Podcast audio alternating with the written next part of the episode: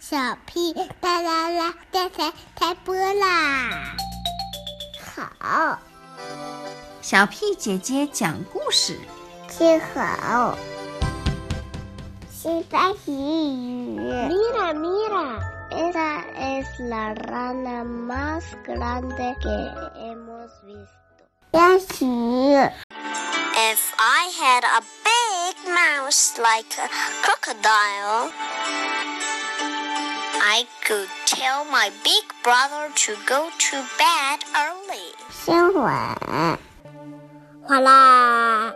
蛋壳汽车摔坏了，两只小老鼠。故事大王，大王，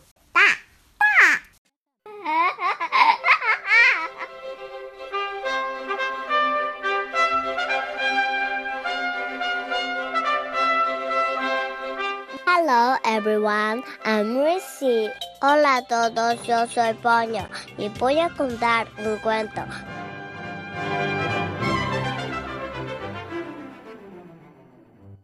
Now we continue to read the story about the classic adventures of Paddington.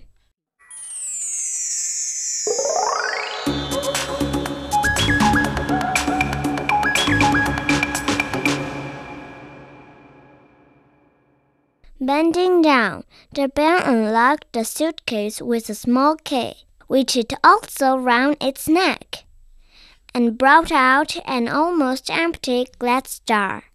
I ate marmalade, he said, rather proudly. Bears like marmalade, and I lived in a lifeboat. But what are you going to do now? Said Mr. Brown. You can just sit on Paddington Station waiting for something to happen.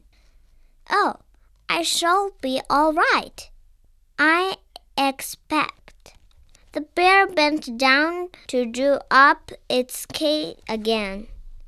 As he did so, Mrs. Brown caught a glimpse of the writing on the label. It said, simply, please look after this bear. Thank you. She turned appealingly to her husband. Oh, Henry, what shall we do? We can't just leave him here. There's such a big place when you've nowhere to go. Can he come and stay with us for a few days? Mr. Brown hesitated. But Mary, dear, we can't take him. Not just like that, after all. After all? What? Mrs. Brown's voice had a firm note to it. She looked down at the bear. He is rather sweet, and he'd be such company for Jonathan and Judy. Even if it's only for a little while. They'd never forgive us if they knew you'd left me here. It all seems highly irregular, said Mr. Brown doubtfully. I'm sure there's a law about it. He bent down. Would you like to come and stay with us? he asked. That is, he added, hastily, not wishing to offend the bear, if you've nothing else planned. The bear jumped and his head nearly fell off with excitement. Ooh, yes, please. I should like that very much. I'm nowhere to go, and everyone seems in such a hurry.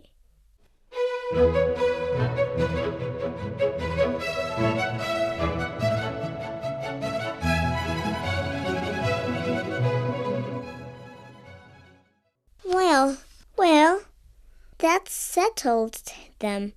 Then Mrs. Brown, before her husband could change his mind, And you can have marmalade for breakfast every morning.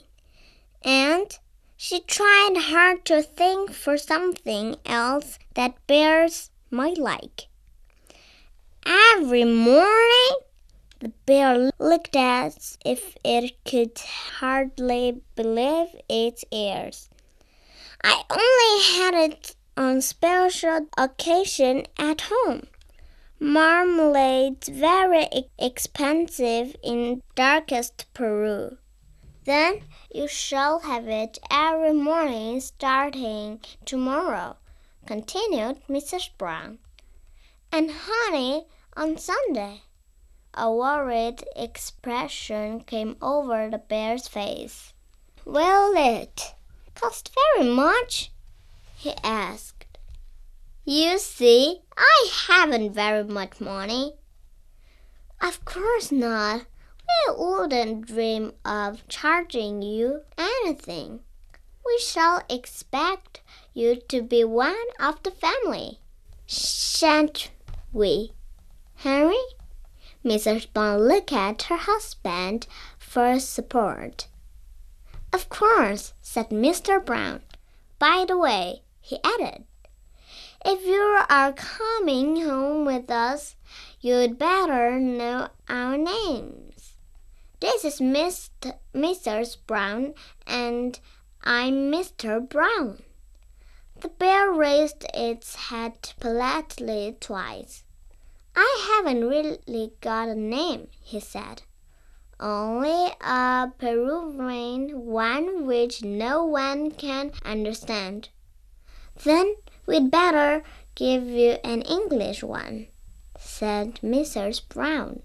It makes things much easier. She looked round the station for inspiration. It's out to be something special, she said thoughtfully.